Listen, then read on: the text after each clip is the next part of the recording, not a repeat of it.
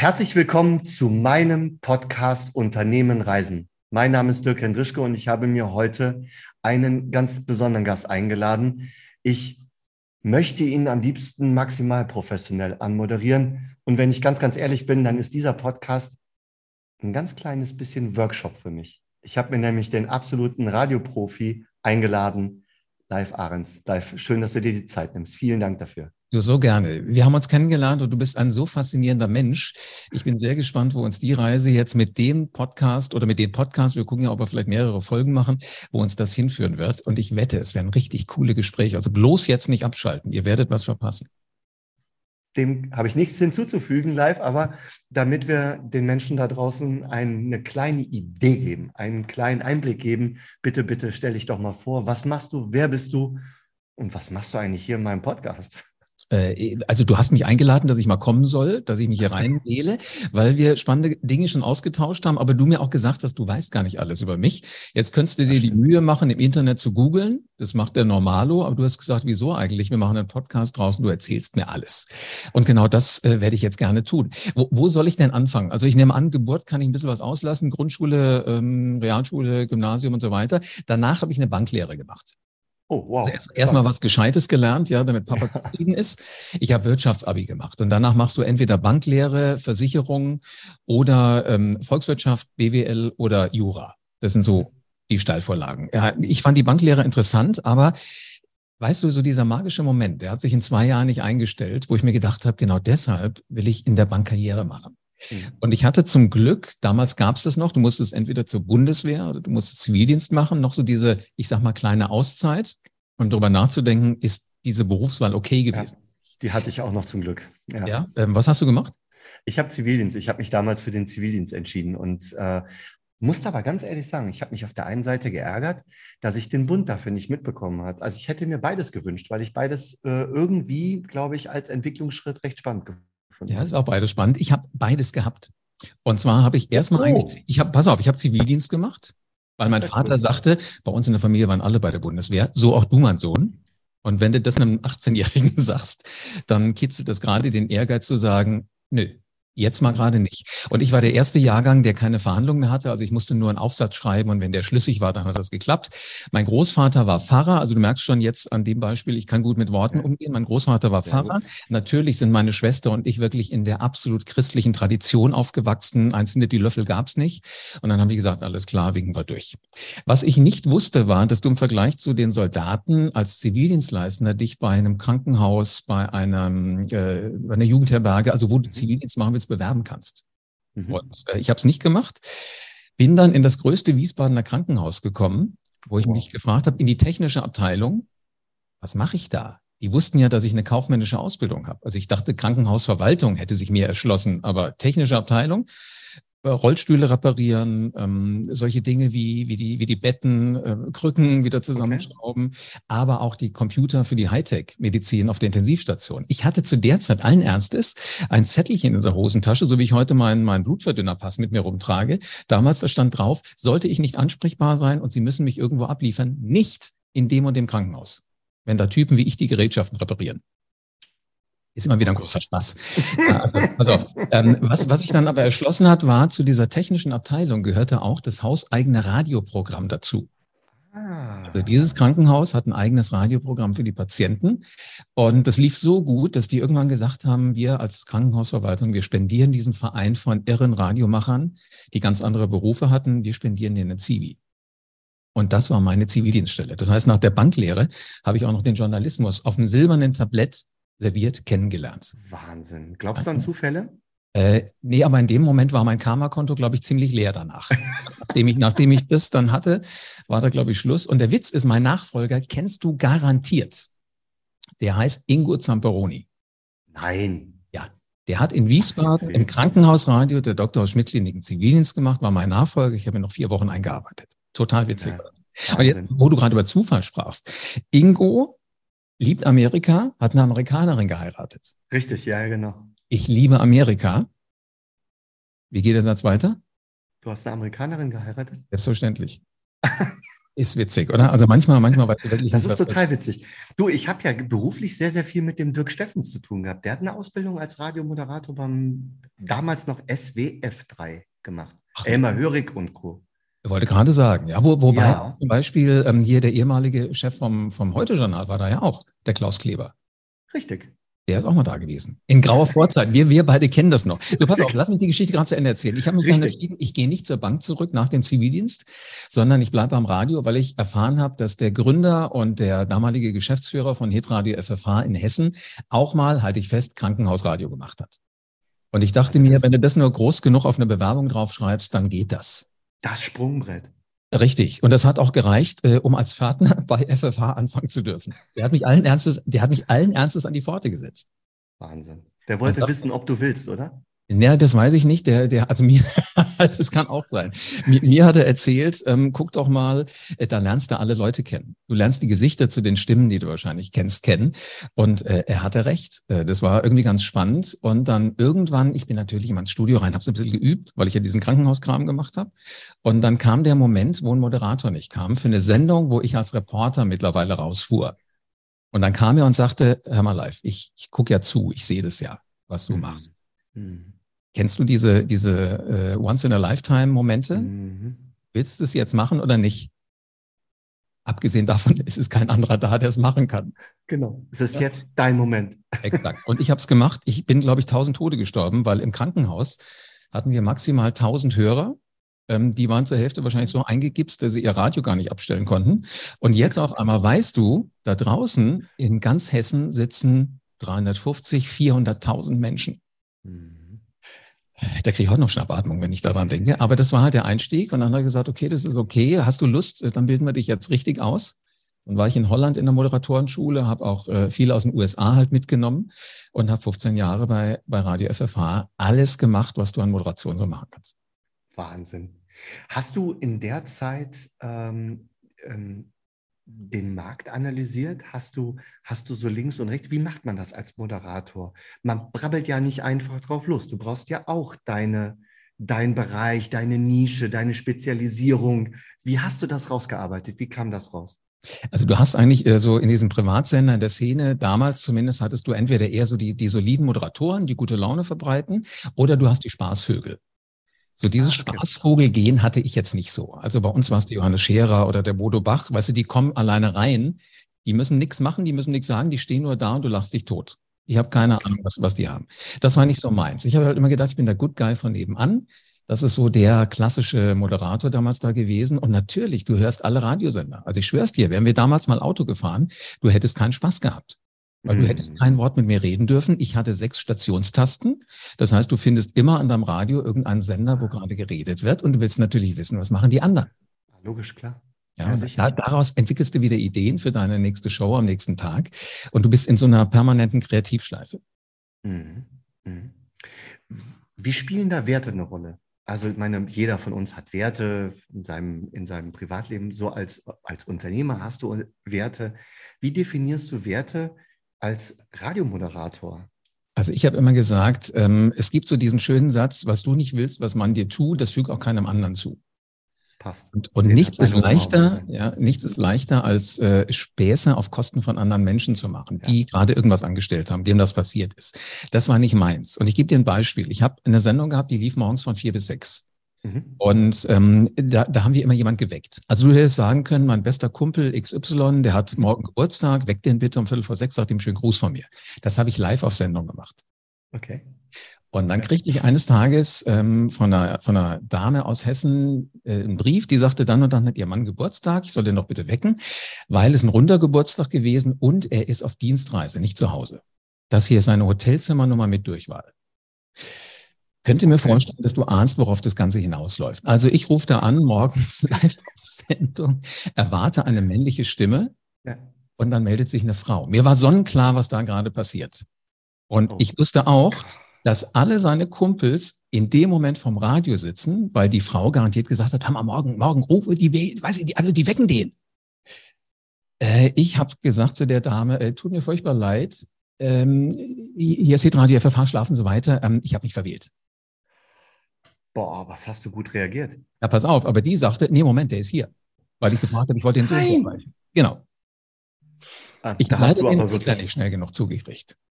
Aber damit nahm das Schicksal seinen Lauf. Ich möchte nicht wissen, was das für ein, sagen wir es mal vorsichtig, trauriger Geburtstag war. So, und in dem Moment habe ich beschlossen, ich will jetzt nicht der Mensch sein, der Beziehungen kaputt macht. Deswegen habe ich anschließend, habe ich das nie wieder live gemacht. Also wir haben das immer kurz aufgezeichnet. Du kannst ein Mikrofon und ein Telefon aus dem Sendeweg ausschalten. Das heißt, auf einem Ohr hörst du dann ähm, das Sendesignal und auf dem anderen Ohr hörst du deinen Gesprächspartner, dann kannst du das schnell schneiden. Und wenn mir sowas nochmal passiert, ich schwör's dir, ich hätte ein Freizeichen eingespielt aus der Konserve, hätte gesagt, ups, ich glaube, ich erreiche nicht. Mhm. Hauptsache, also das, dass du nichts angerichtet hättest, ne, mit der Situation. Das war ja gar nicht bewusst. Du, wenn, wenn der seine Frau, Freundin hintergehen will, dann soll er das gerne machen, aber da will ich aber nicht dabei sein, ich will nicht dran schuld sein. Richtig. Ja, also das, das ist so, vielleicht ist das so, so der Kern dessen, was ich will. Jeder, ich will jeden leben und leben lassen. Das ist für mich wichtig. Sehr schön. Wenn du so zurückblickst auf deine ganze, auf deine ganze Karriere, auf all das, was du gerade mit uns geteilt hast, was würdest du anders machen? Würdest du was anders machen? Nee. Echt nicht? Cool. Also natürlich gibt es Momente, wo du sagst, verdammte Hacke, es ist morgens äh, 1.30 Uhr, der Wecker klingelt, wir hatten den eingestellt. Dann ja. kommst du auf die Idee, natürlich hast du es selber gemacht, ich würde es genau wieder so machen. Äh, äh, es gibt immer die Momente, wo du dir sagst, ah, das hätte ich nicht, das hätte ich nicht, das hätte ich nicht. Aber eigentlich, um ehrlich zu sein, immer wenn mich jemand fragt wie du, sage ich nichts. Das hat alles gepasst. Ich habe halt dann was gemacht, wenn es gekommen ist. Ich wollte, also gut, Banker habe ich mich entschieden, dass ich das werde. Ich wollte nicht in ein Radio beim, beim Krankenhaus.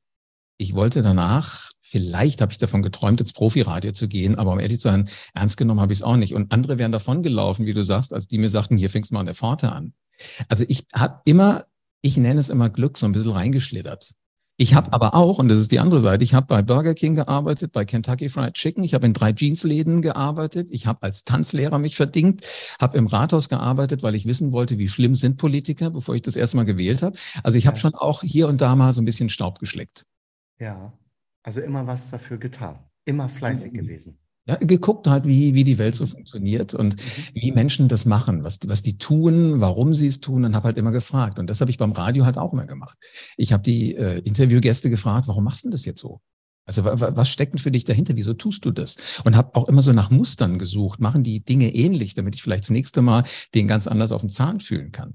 Das war für mich immer spannend. Ich wollte Menschen kennenlernen. Ich wollte sie verstehen. Ich wollte wissen, wie die ticken. Und vor allen Dingen, weil ich ein sehr schüchternes Kind eigentlich früher war, das glaubt mir heute immer kein Mensch mehr, äh, habe ich damals gesagt, äh, Radio ist für mich ideal. Ich gehe aus dem Radiostudio raus, keine Sau erkennt mich. Ja, richtig, genau. Das ist ja oftmals der Vorteil, bevor man genau. sich dann entscheidet, in die Sichtbarkeit zu gehen genau. Bild. Ne? Genau, aber jetzt kommt der, kommt der Dreh, weil ich habe vorhin gesagt, ich habe Zivildienst gemacht und Bundeswehr. Die Bundeswehr hatte irgendwann ein internes Fernsehen. Mhm. Und äh, das hieß tatsächlich Bundeswehr TV. Und äh, einer von den Produzenten, der das gemacht hat, ist hier einer aus Wiesbaden gewesen, Unternehmer, und der fragt mich immer, wir haben da gerade äh, jemanden, der ist krank geworden. Könntest du eine Woche moderieren? Also mhm. hätte ich durchaus Lust zu, aber ich habe so einen Schein, da steht drauf, Live Ahrens, Kriegsdienstverweigerer, muss nicht schießen. Ich weiß nicht, ob die das so gut finden, wenn du mich dahin schickst. Der alles doch gut, ich sag denen das. Und dann habe ich halt auch noch die Bundeswehrsichtweise kennengelernt über zwei Jahre. Sensationell. Ja, also es war genial. Die wollten mich sogar nach, nach Afghanistan mal schicken, äh, um oh. da bei irgendeinem Jubiläum zu moderieren. Aber da ich ja als Nicht-Gedienter nicht diese Sicherheitsüberprüfung hatte, die du als Soldat normalerweise hattest, ja.